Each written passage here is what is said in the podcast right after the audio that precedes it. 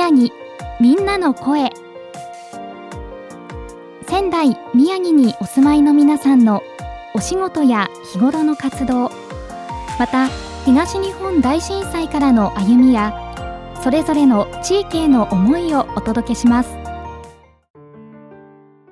この時間のゲストをご紹介します。吉田香さんをお迎えしました。よろしくお願いします。よろしくお願いします普段のお仕事や活動についてまずは教えていただいてよろしいでしょうか、えー、普段は、えー、経理事務をやってまして、はい、でたまにあのゴーゴーカレーという皆さん知ってるでしょうかね？はい、お店ねカレー屋さん、うん、一番町にあるんですけど、はい、そちらでたまに昼間お手伝いしてます。あ、そうですか。うん、じゃあ普段はそのまあ事務的な経理のお仕事をされながらお店に出ることもあると、そうですね。いうことですね。はい。はい。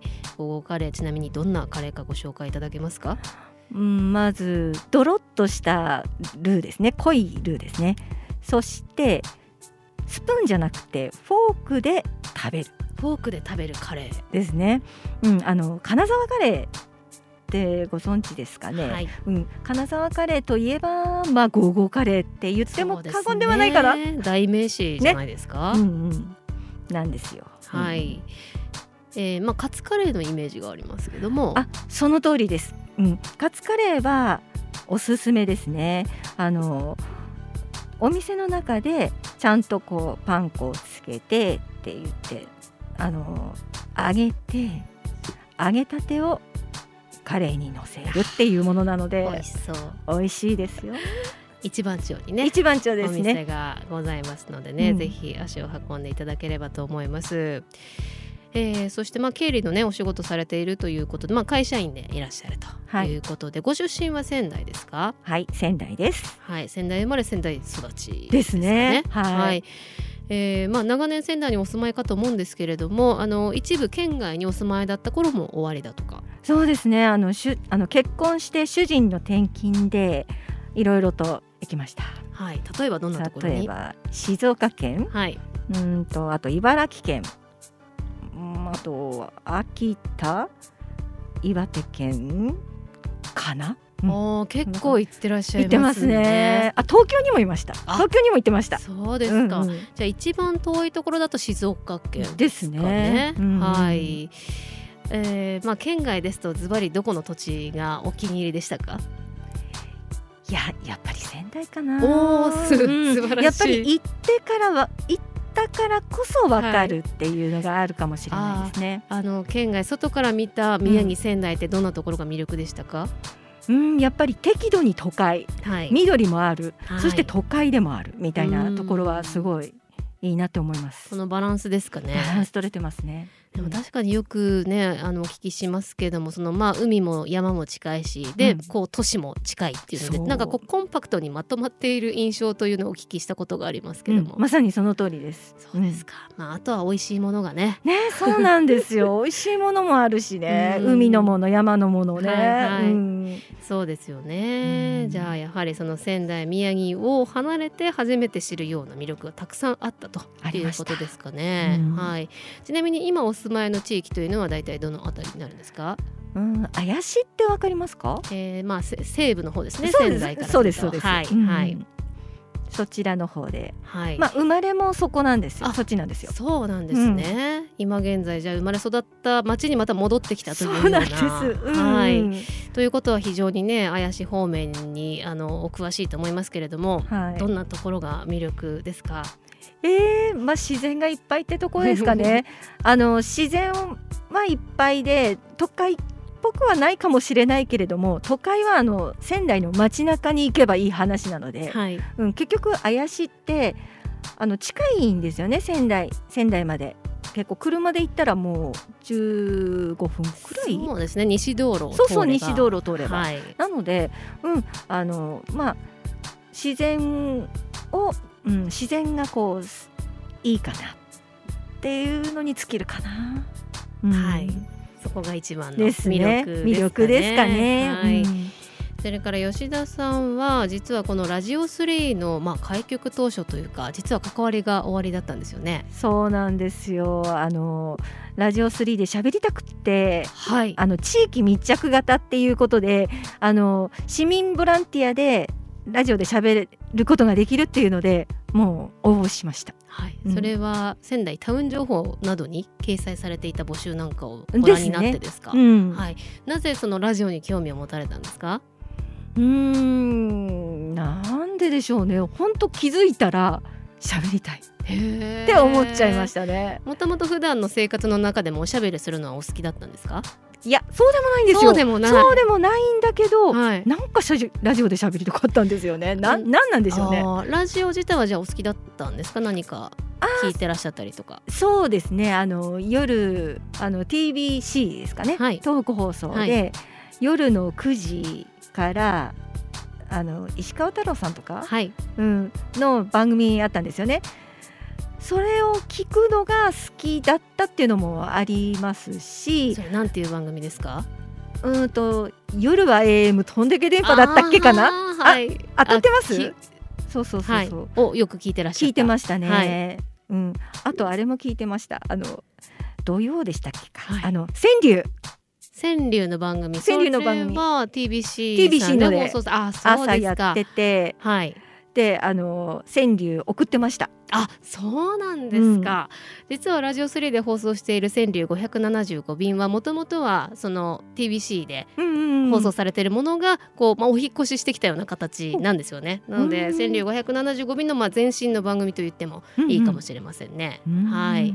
あ、ごトークされてたんですね。はいしてましたじゃあね結構、まあ、ヘビーリスナーというかラジオはお好きだったんでしょうね。子供の頃はすごい好きでしたね。うんうんじゃあそれを自分でちょっとね DJ できるとなったらやってみたいと思ったっていうことですかね。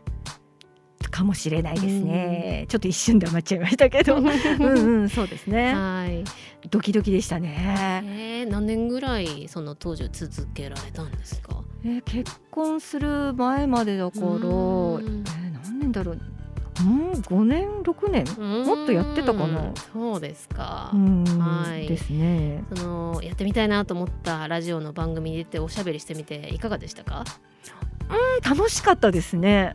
で私やってたのって飲み屋さん情報だったんですよ。飲み屋さん情報？え、うん生放送ですか？生放送あ生放送っていうかまあ取材をこうしてはい。で電話をつないで、いしゃべ喋ってもらうっていうやつをやってたんですよ。はいはい。うん、どんなところが楽しかったですか？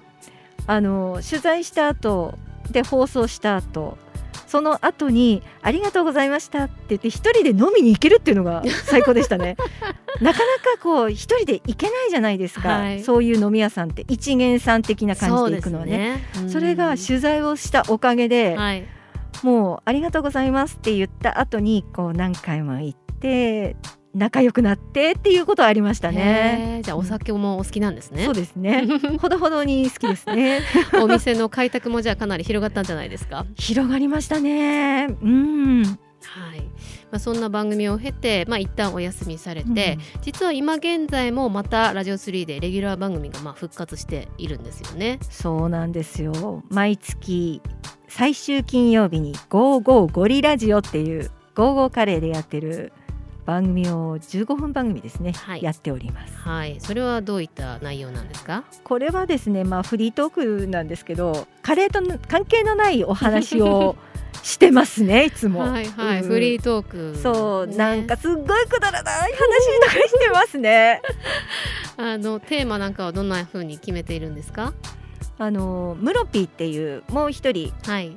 るんですけれども、その二人私と二人でこういろいろこう何て言うんでしょう喋って何にする今度何にしようかっていう話をしてってでこれこうだよねああだよねっていう雑談をしつつあじゃあこのネタでいいんじゃない？みたいな感じで雑談から生まれてきてますね、あーテーマは。はい。うんもうそれそのままね録音しちゃったらいいんじゃないですか。本当本当そうなんですけどね、うん、一応まあ一応こういろいろ詰め詰めた方がいいかなと思って はい、うんはい。やってます。まあそんな本当にね長年にわたってラジオのね番組に出演されている吉田さんですけれどもなんかこうラジオ自体の魅力ってどんなところに感じてますか？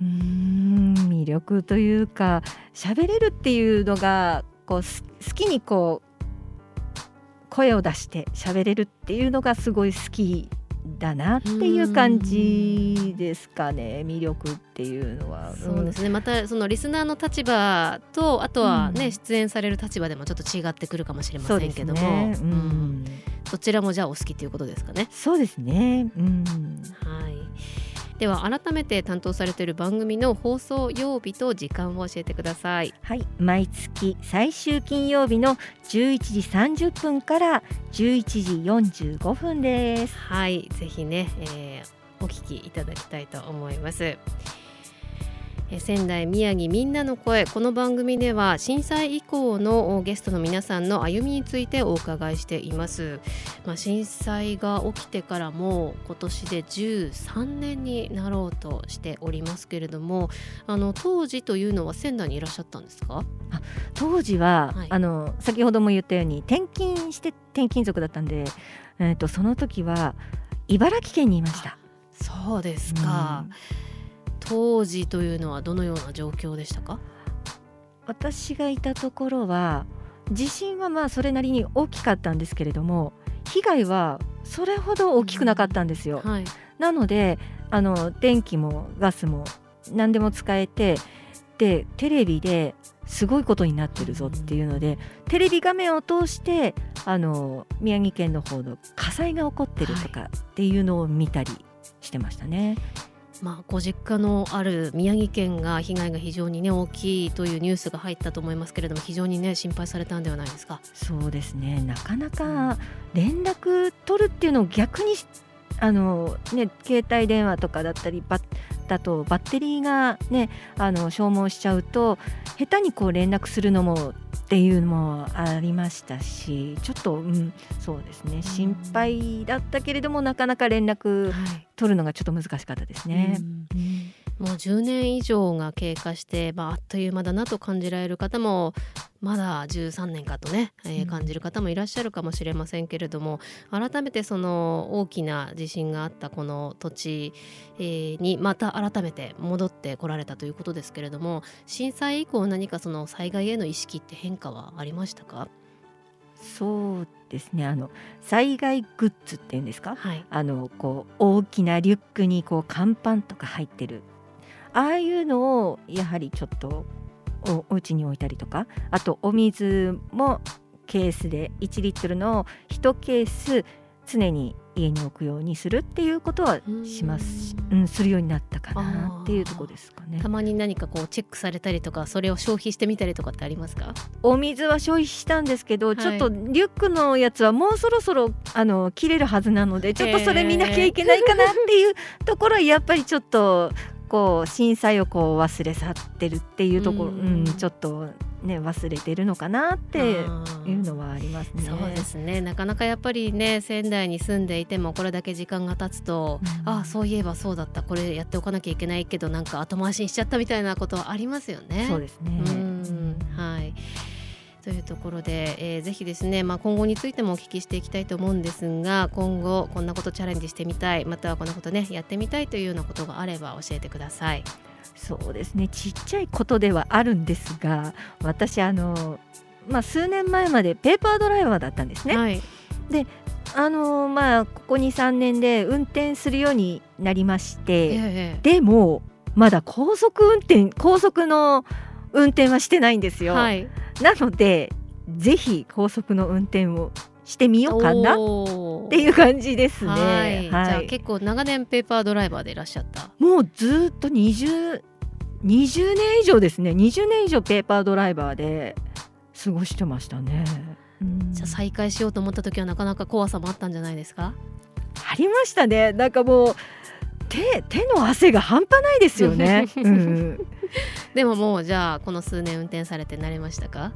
知ってる道だったら、うん、あの手に汗はかかない、かかないです、うん、ただ知らないところだとやっぱり、はい、まだダメですね。いやまあ交通量がね多い太い道とか。そうそうそうそう怖いですよね。怖いですね、うん。車線変更がちょっとね、まあそうです 難しいかな。ためらいますようんね、そうなんですよ。でもじゃあ高速道路を運転してじゃあちょっと遠出になるかもしれないですよね。いや近場で。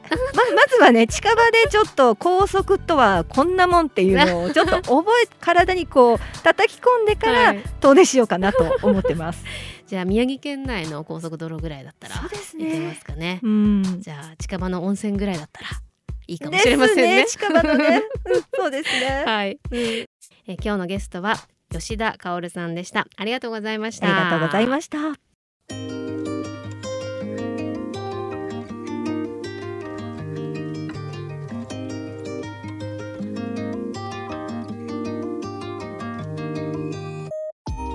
仙台宮城みんなの声。ラジオ3のホームページやツイッターからもアーカイブをお楽しみいただけます。次回の放送もどうぞお楽しみください。